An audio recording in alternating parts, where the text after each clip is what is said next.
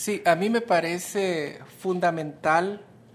que demos aplicación a las garantías judiciales que establece el artículo 8 de la Convención Americana. El artículo 8 plantea que toda persona tiene derecho a ser oída con las debidas garantías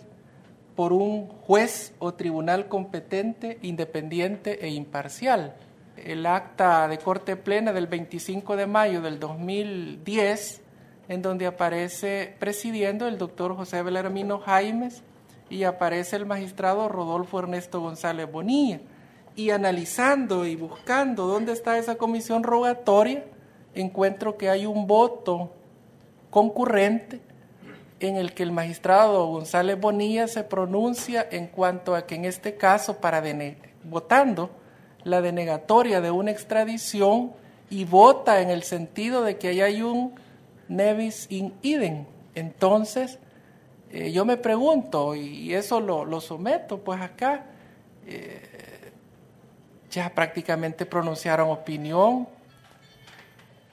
se votó, implica pronunciar opinión, o sería de que cuando una persona eh, no dice nada en corte plena, pero está suscribiendo esa decisión con un voto, entonces no hay pronunciamiento. Yo creo que por transparencia, por independencia, por imparcialidad que se nos exige a los jueces, debemos de ser congruentes y coherentes en cada una de nuestras actuaciones